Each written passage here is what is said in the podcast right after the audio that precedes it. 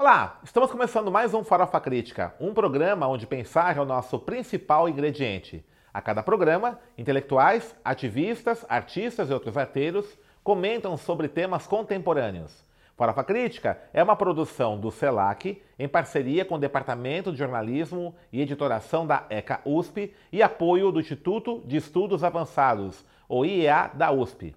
Acesse o nosso canal youtube.com barra Crítica, inscreva-se e clique no sininho para receber notificações de novos programas. Também acesse a nossa página no Facebook, facebook.com barra canal Farofa Crítica. E ali você pode, inclusive, sugerir convidados, temas para serem discutidos aqui no nosso programa.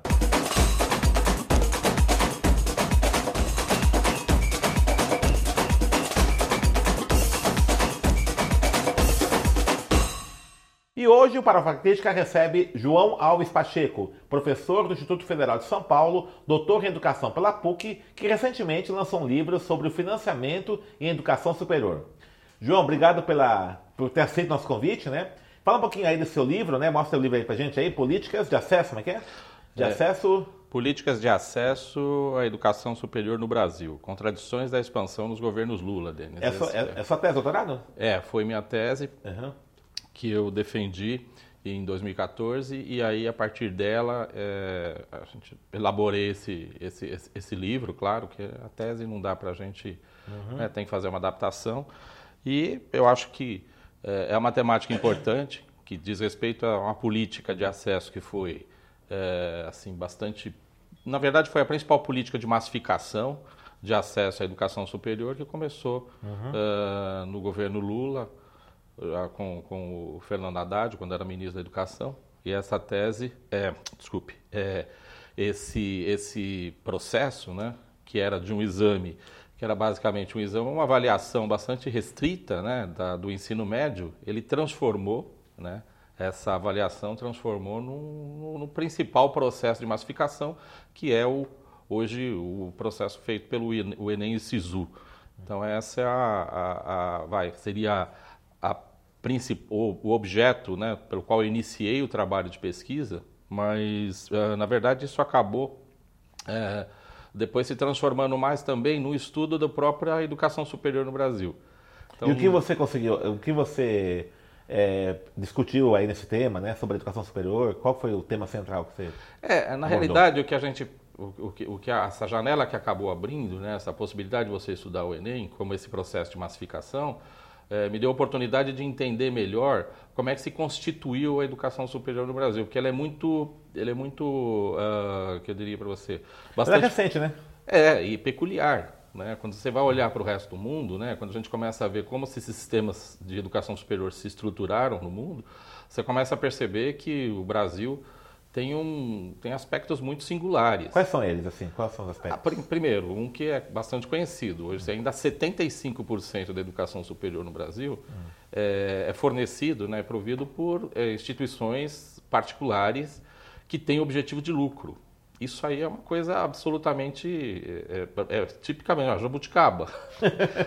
é como se fosse. É verdade, é. porque o fato é que no resto do mundo, a educação superior sempre foi uma iniciativa do Estado, uma iniciativa... E... Mesmo nos Estados Unidos? Mesmo nos Estados Unidos. Os é? Estados Unidos é, é, bem interessante, porque é, atualmente até eu estou estudando um pouquinho melhor como é a educação superior nos Estados Unidos, e você percebe que lá ela ainda é garantida de forma significativa, bastante significativa pelo Estado, financiada é, pelo Estado, e, e assim... Hum. É, é totalmente diferente da educação, da educação superior no Brasil, que teve um outro tipo de, de, de approach. Principalmente ela começou a se expandir a partir dos governos do, do, governo militar, que tinha essa necessidade, já que tinha projetos mais de ter um, um Brasil grande, uma coisa desse tipo. Então, é, ela começa a ter uma expansão, mas essa expansão foi interessante, porque ela foi uma expansão, é, na realidade não são as pesquisas que eu fiz, né? É, o professor Wilson de Almeida também foi uma fonte importante, é professor da UFAB, eh, da Universidade Federal do ABC, é, ele também menciona bastante isso, que foi é, uma expansão com uma certa contenção. O que, que eles, de certa maneira, eles é, permitiram? Que houvesse uma expansão, do ponto de vista da, da iniciativa privada. E do ponto de vista do Estado, eles escolheram alguns nichos para investir. E houve investimento nesses nichos em determinados que eram do interesse da época do governo militar. Né? Então, no, no, no, que diz respeito a pesquisas na área de agricultura, de, é, de, de é, equipamentos militares, a própria Embraer surge também nessa época, é, se percebe que houve essa expansão e o, e o restante da educação superior, que havia já uma pressão na medida em que você começou a permitir o acesso da população a outros níveis de educação, né, da educação elementar, aí você percebe que uh, a, eles optam por fazer essa expansão, mas essa expansão não financiada pelo Estado, mas de certa maneira liberaram para que a iniciativa privada explorasse esse filão. E de fato aí as faculdades proliferaram. Primeiro as faculdades isoladas, né? E aí você tem uma primeira onda onde há uma expansão grande e depois, no governo do Fernando Henrique Cardoso, quando ele, ele, ele cria, faz uma espécie de reforma, você tem uma outra onda, uma expansão também bastante grande né, das faculdades particulares, e, e, que inclusive elas acabaram uh, gerando, chegando, quando chegou no governo Lula, havia até uma, uma ociosidade grande de vagas. Essa é uma das razões pelas quais, então, o ProUni, né, além de de ter que assegurar uma das metas do Plano Nacional de Educação, o ProUni também aparece aí para ocupar um pouco essa ociosidade que havia nas particulares. Havia uma ociosidade grande, quase 50%. Por conta do quê? Por conta do desemprego, é, de mensalidade, né? Isso? Exatamente. Ah. Havia também essa, essa, essa questão, não uhum. havia né, acesso. Você também tem um problema da educação básica, certo. que tem um problema de fluxo, você não consegue ter uhum. né, a, o ensino médio acaba sendo vai uma das barreiras. O, o, o, geralmente os estudantes terminam a educação a educação fundamental, vão para o ensino médio, o ensino médio meio que tem é o grande é uma das grandes questões e não é só no Brasil, né? No resto do mundo e nos Estados Unidos, por exemplo, onde já se universalizou o ensino médio, eh, ainda continua sendo um problema. A high school é um problema lá para eles, o nosso ensino médio lá que é o high school americano uhum. é um problema sério para os Estados Unidos. Uhum. É... O, o, que, é, o que motiva esses problemas? Porque de fato a evasão é muito alta no Brasil, né? Muito. Ela muito. chega a 50% em alguns casos, né? Muito. Do segundo ano do ensino médio. Do ensino médio. O ensino é. médio ele, ele, continua sendo tendo, tendo uhum. um, várias reformas já foram feitas, nenhuma delas surtiu um efeito positivo de você assegurar que não ocorra essa evasão, mas principalmente, Denise, eu acho que também tem a ver um pouco com a necessidade de, de que esses estudantes tenham que já ir para o trabalho, para o mercado de trabalho, para poder sustentar a família, se autossustentar. Então, uhum. o que acaba acontecendo muitas vezes é que também tem uma circunstância né, social aí que acaba provocando essa evasão. Uhum. Né? Mas, voltando ao tema, é, é uma, é uma questão, essa questão dessa expansão desenfreada que houve do, do, do um pouco da, das vagas, da oferta de vagas pela pelas instituições particulares com objetivo de lucro, né, é, acabou, de certa maneira, criando outra questão, que você agora, as, boa parte dessas instituições, elas dependem fundamentalmente, as grandes instituições, de financiamento por parte do Estado, por parte de bolsas, de como FIES e das isenções que foram, né, é, uhum. foram, foram autorizadas pelo ProUni. E, e, isso também eu discuto um pouco no livro. Tá. ProUni, não o, o, financiamento do FIES eu não, não, faço uma discussão, mas faço uma discussão um pouco sobre o ProUni. Uhum. Né? É uma visão assim de que é, ali foi um, o tipo do, do, da questão. Quando que o ProUni tem a grande... Vai, começa a funcionar fortemente em 2007 Uh, quando uh, nos governos, no governo Lula se percebe que estava muito longe de você alcançar os objetivos do Plano Nacional da Educação, que uhum. tinha sido aprovado lá em 2001. Então você tem essa questão. E aí você tem essa dificuldade, você uhum. tem que fazer alguma coisa. O que, que se propõe? Ah, vamos fazer o seguinte: a gente não vai conseguir garantir vagas nas instituições públicas porque não havia tido expansão nenhuma. O governo Fernando Henrique Cardoso não criou uma vaga eh, em instituições públicas federais, sejam lá quais forem. Então, qual que era... Aliás, antes do governo Lula ter expandido, a última universidade federal criada foi no governo Figueiredo, né? Sim. Foi em 79, sim. né? Não, não. É, ficou um bom tempo em Sarney... Sem né? ninguém sem, criar é, vagas, é, criar nas, vagas é. nas instituições, nas instituições federais principalmente, né? uhum. né? E aí, a partir daí, uh, se percebendo que você não ia conseguir, você teve uma, uma edição de um plano de desenvolvimento da educação, que esse plano de desenvolvimento da educação ele procura o que? Ah, vamos tentar resolver esse problema uhum. e o ProUni vem no bojo dessa solução. Tá. Né? O ProUni e também uma... uma vai, uh, o FIES também é, começa a, também a ser transformado num grande plano de financiamento educativo com uma dimensão. O FIES já existia há muito tempo, desde a na época do governo militar, inclusive. É o crédito educativo, né? É o crédito, educativo. educativo. Uhum. Então, mas o FIES aí tem, amplia muito, aumenta muito também a, a, a, o percentual que é financiado, chegando até a 100%, né? Uhum. que não era assim anteriormente. Uhum. Então, o que se acaba percebendo é que essa expansão também do mercado das universidades, das faculdades, etc., que acabaram até é, desembocando na existência de grupos empresariais no Brasil que são os maiores do mundo, né, como o próprio o Croton, são grupos... São multinacionais, inclusive, né? Sim. Americanos, né? Lawrence, né? Sim, sim. Aqui, né? Mas para você ter uma ideia, nos Estados é. Unidos eles não têm nem de perto a relevância que eles têm é. aqui. É que não pode, a regulamentação... É, isso que é interessante, assim, porque o, nós tivemos aí no governo Paulo, do, do FHC, né, com o Paulo Renato, é, um processo de desregulação dessas é, instituições particulares, né? Porque antes, por exemplo, elas eram tinha regras até, até, até um pouco mais rígidas. Sim. Por exemplo, os certificados emitidos por essas instituições obrigatoriamente deveriam ser reconhecidos numa universidade pública. Tá? Então a USP, por exemplo, reconhecia o diploma tal, né, dessas universidades particulares. É, no governo Paulo Renato, o que acontece? Né? Primeiro, ele, ele pega, ele muda essa, essa, essa, essa norma e qualquer universidade, né, privada ou pública, pode reconhecer o diploma. Uhum. E ao mesmo tempo, ele flexibiliza a exigência para um instituto superior privado ser universidade. Sim. Né? Ele vai flexibilizar esse troço todo, né? É a criação e, dos centros universitários. Universidades né? aí é para as universidades, acaba sendo muito mais fácil criar é universidades do que, né? A exigência era muito maior, tem tempo de graduação, né? E aí, então, o que acontece? Essa, esses grandes grupos acabam né, é, reconhecendo seus próprios certificados, não tem uma fiscalização, né? Você uhum. fica...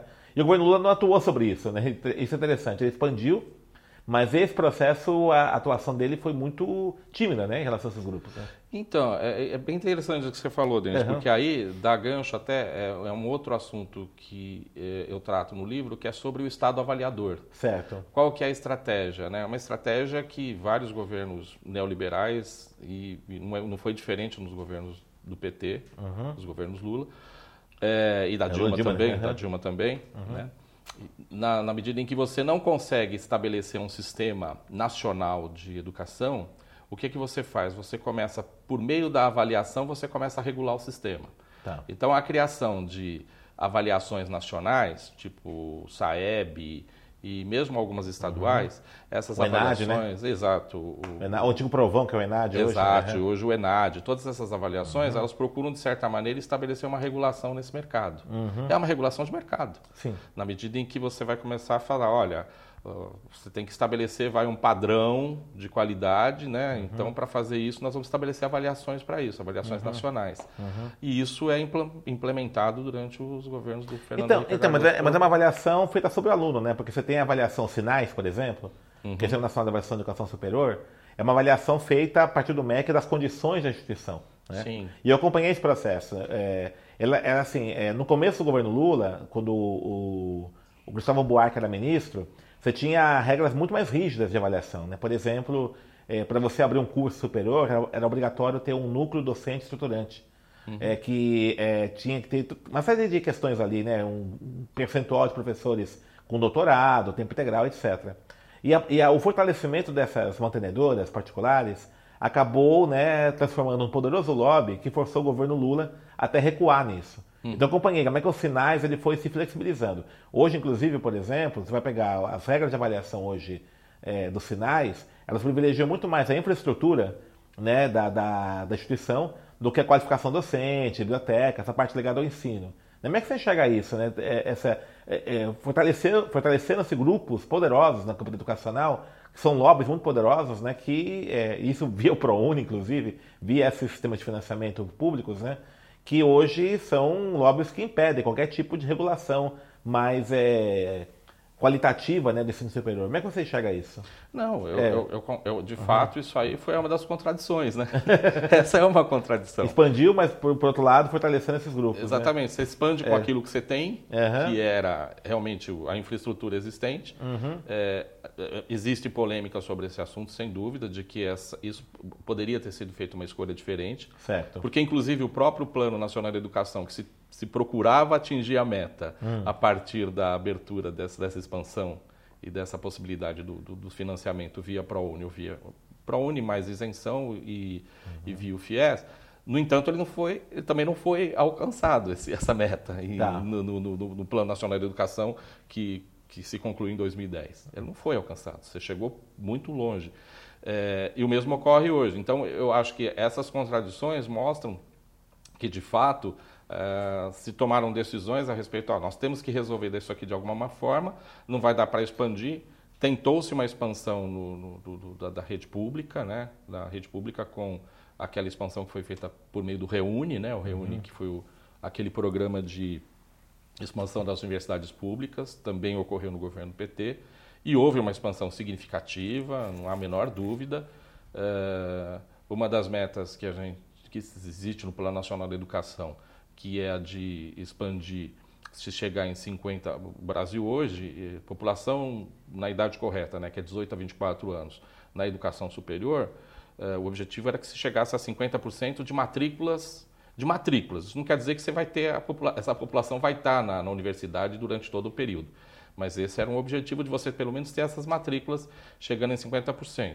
O último dado que eu tenho lá do observatório do, do, do PNE, né, do Plano Nacional de Educação, mostra que a gente hoje, ele termina em 2024, a gente está por volta de 33% desse, desse, desse indicador, que não é, não é um indicador tão. Porque, na verdade, você está falando em matrícula, você não quer dizer que essa população esteja terminando ou esteja é, cumprindo. É 50% a meta e estamos em 33% hoje. 33% hoje. Os tá. dados que eu peguei do, do, do, do observatório uhum. mostram isso. Tá.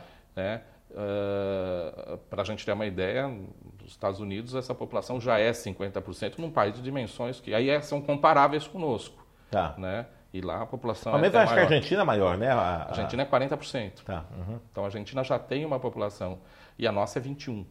E ela, e ela no começo do plano nacional lá, né, quando começou a buscar atingir essa meta lá em 2001, ela era de 11%. Ela chegou a 21%. Uhum. Então foi uma expansão significativa. Tá. que foi obtida por meio desses programas, então a gente uhum. não pode de maneira nenhuma falar que não houve avanços, houve uhum. avanços. Mas é, o fato é que falta muito. Uma das metas, por exemplo, era que a gente expandisse é, o acesso para as instituições públicas em até 40% nesse plano que está vigorando hoje, né? o plano que acaba em 2024. A gente está muito longe disso. A gente está com 7%, alguma coisa dessa ordem. Quer dizer, essa meta não vai ser atingida porque não houve. É 40% do que da população 40, total? 40% desse, desse, de, de, dessas vagas deveriam ser instituições públicas. Ah, tá. Hoje é 7%. Hoje está em 7%, pouco mais de 7%, 7, Caramba, alguma coisa. É. Muito, muito, muito menor. É, tendência é piorar, né? Com esse governo que está destruindo as federais, cortando verbas, né? Não, não tem a menor Mas, dúvida. É, não, não, não, há, não há, como professor de, de, uhum. de uma instituição federal, uh, uh, os orçamentos das instituições federais têm caído de forma assim é, significa. A gente está com um orçamento, assim, houve uma expansão de uhum. vagas, oferta maior de vagas. Aqui no estado de São Paulo, né, a instituição, o Instituto Federal ampliou muito a oferta de vagas, mas agora chegou no limite. Não tem mais porque não tem investimento. Uhum. Então, se você não tem investimento, você está... Não, tá tem professor, espaço uma, físico, não né? Não tem, espaço Laboratório, físico, é. não tem, não tem mais uhum. como. Então, na realidade, esta meta, essa é, pra, basicamente, essa não vai ser alcançada. Como é que você vê esse programa Futuro e do governo? É, que o Entralbes lançou como forma de você resolver esse problema de falta de financiamento do ensino superior? Então, é, ele, eles começaram né, a fazer, primeiro fizeram um balão de ensaio, né, soltaram uma proposta que era muito, muito ruim. Teve um né, uma grita geral, o pessoal rechaçou fortemente as instituições. Fizeram uma segunda, tem uma, ah, na verdade agora já é um projeto de lei, né, que está em, em avaliação pela Câmara, mas ela é basicamente uma tentativa de você transplantar o modelo que você tem nas instituições, principalmente nas instituições estadunidenses, para cá. Você tem uma, uma tenta, é uma tentativa de você o quê? Criar uh, dentro das, das instituições uh, né, federais, que são as que uhum. estão sendo envolvidas nesse primeiro processo, de você criar um processo contínuo de, de financiamento, financiamento privado de parte disso, de parte do, do, orçamento dessas instituições, que hoje basicamente ele é público, ele é estatal. Né? Então, uhum. por, por, por, até por dispositivo constitucional, quem é responsável pela, por manter as instituições federais é, é a União. Mas sempre que você submeter toda a, a pesquisa, é, o conceito pedagógico da universidade é a iniciativa privada, né? É, o é, fato... Além disso, numa situação de crise, né, qual haveria essa, esse, essa disponibilidade da privada investir no, no... Então, Denis, é o que eu acho que assim, você fazer essas, essas, essas transposições uhum. né, de modelos é, de, uma, de, um, de um outro país, né? claro que puseram uma roupagem lá, mas ele é praticamente, ele é basicamente uma, uma transposição. Uhum. Né? É, por exemplo, uma das características desse, dessa proposta do Futurice é, é uma coisa que tem muito lá no, no, nas universidades norte-americanas, nos estadunidenses, para ser mais exato, uhum. que é a, aquelas organizações, é, é, o nome é Unidade de Pesquisa, Organização de Pesquisa é, Horus, né, é o nome. Tá. Que é mais ou menos um pouco parecido com o que a gente tem aqui, que está sendo fortalecido, que são as agências de inovação. Entendi. Então lá, é, elas, elas nas universidades é, dos Estados Unidos, elas eles fortalecem muito essa, esse, esse, esse, organismo, que ele faz parte da, da, da universidade. Que gera startups, né, tudo isso, né? Exatamente, uhum. mas eles têm uma característica, uma autonomia muito grande, e ela tem crescido muito. Uhum. Né? Então, as grandes instituições lá têm essas. Então, aqui a gente começa a perceber que o movimento é, é uhum. é muito parecido. É muito parecido no sentido de você começar a, a imaginar que você pode transpor aquele modelo para cá. Mas, assim, eu, eu, vejo isso com, assim, com muita crítica. Por quê? Porque uh, as circunstâncias que foram, em que elas foram criadas nos Estados Unidos, elas são muito diferentes. Aliás, é uma outra economia, outra sociedade absolutamente diferente. Né? Você tem uma tradição lá de, das instituições, principalmente das grandes universidades de pesquisa, que absolutamente a gente não tem aqui. Bom, quem provê pesquisas aqui no país são só as públicas, as instituições privadas. 95% só nessa. Basicamente são, é, é. é, isso, nós estamos falando uhum. disso. Então, assim, você imaginar que em determinado momento, aqui no Brasil, vai haver. Uh, e lá, ainda assim, ainda assim, a gente tem que fazer agora um parênteses importante por quê? Porque as instituições, lá todo imaginar, mas a indústria que garante, hum, isso também não é verdade. Ainda é o Estado. Certo. Né?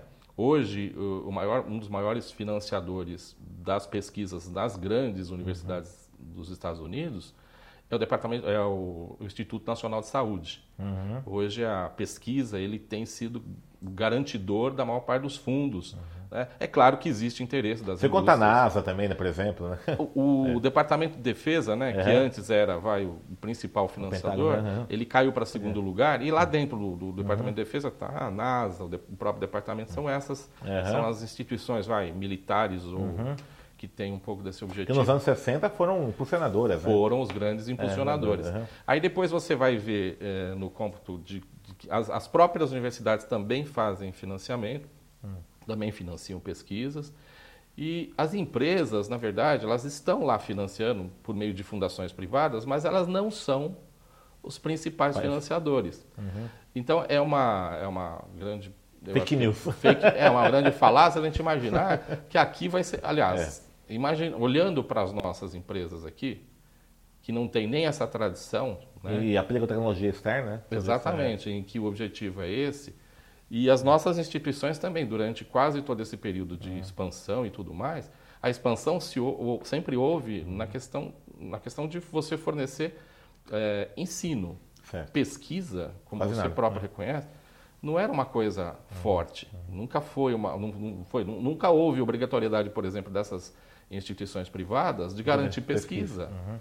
Uhum. Não havia isso. E elas, elas não, não têm interesse. E por isso, por quê? Primeiro, porque elas, elas vão buscar garantir a sua margem de lucro. Uhum. Então, desculpa, pesquisa tem risco. Uhum. Tem, tem risco. Você, não sabe, é, é coisa de longo prazo. É, então, é, a atividade de pesquisa, ela é, no mundo inteiro, ela ainda é garantida pelo Estado. Estado. Uhum. Essa ideia de que em determinado momento, por conta de um programa que, que é bastante duvidoso do ponto de vista, inclusive, de você garantir, é, até para a manutenção desse programa, eles falam em fundos dos quais a gente sabe muito pouco, uhum. né, que não foram ainda criados, esses fundos. Então você vai apostar, vai entrar num contrato de gestão, né, que é o que se propõe no Futurice, a, a uhum. instituição faz um contrato de gestão com o Ministério da Educação, que vai ter uma série de metas, etc. Uhum. E você não tem certeza de que você vai ter dinheiro para cumprir o que você está então, assim, pelo menos até é, onde eu li os documentos que foram. É o absurdo. É, eu acho, eu acho, de Bolsonaro. Eu acho muito difícil, Denis, é. o, qualquer gestor uhum. é, minimamente responsável. Topar um negócio desse. Topar um negócio desse. E falar, não, peraí, mas eu, eu tenho uhum. que ter garantia. O Reúne, que foi um programa parecido no sentido de que nós vamos expandir, ele garantia, falando, você vai ter 20% a mais tá. Né, Não é o caso do agora. seu orçamento para você fazer uhum. a expansão que, que, que você está propondo. Então uhum. você vai fazer. Uhum. Agora, você Nada. não tem ideia do que seja. Então é uma coisa muito, muito duvidosa. Então, João, é, nós estamos encerrando nosso programa já, né? O papo tá bom. É, fala um pouquinho do seu livro, fala um merchan aí do bem. né? Mostra aí para a câmera seu livro, né? do que se trata. É, políticas, né? Vai aí. Fala um pouquinho dele. Vamos lá. O Políticas de Acesso à Educação Superior no Brasil, é, Contradições da Expansão nos Governos Lula, está falando justamente um pouco disso do qual nós tratamos aqui. Exceto essas, essas, esses detalhes que agora eu estou até estudando um pouco mais é, sobre é, um mais, as universidades uhum. americanas, uhum. na realidade ele discute um pouco o que, que foi isso, o que, que foi esse processo de expansão, é, como é que ele ocorreu e no final eu faço uma pesquisa, principalmente a respeito do Enem, né, que tem essa relevância importante por ser esse grande vestibular nacional, eh, embora infelizmente desmoralizado também agora, mas eh, do, eu faço a pesquisa de campo, acabo fazendo a pesquisa de campo na Unifesp, aqui em São Paulo, para entender um pouco se de fato é, qual era o perfil desses alunos que estavam a, ah, entrando, entrando tá. na, na, universidade pública. E para comprar esse livro, onde pela sua editora, como é que é? Então, essa editora é a editora Lutas Anticapital. Tá. É. Ela tem um site onde é possível comprar, o, adquirir esse livro, eles enviam. Uhum. E é, então é isso. Então pelo site, editora Lutas Anticapital, né? Isso. Aí o livro está à venda, né? Tá quanto, sabe? Esse livro lá pelo site está saindo 40 reais. 40 reais, tá. Aí é só entrar lá e. Então tá aí. Políticas de acesso à educação, educação superior, no Brasil, no Brasil, né? Contradições, expansão dos governos Lula. Tá aqui, do João Alves Pacheco aqui, ó. Né? Editora é, Lutas Anticapital. 40 reais, aí dá para entender um pouquinho o que foi esse momento aí do governo Lula, né? Nas políticas de ensino superior. Então, João, obrigado aí. Valeu. Tênis. É nóis. Valeu. Parabéns aí pela sua produção. E está convidado para outras vezes aqui para talvez a pesquisa sobre as universidades norte-americanas. Tá certo, né? Obrigado. Valeu. Estamos encerrando mais um Farofa Crítica. Acesse nosso canal youtube.com.br Farofa Crítica, inscreva-se e clique no sininho para receber notificações. E uma frase para encerrar nosso programa. A educação não transforma o mundo, a educação transforma as pessoas. As pessoas é que transformam o mundo. Frase de Paulo Freire.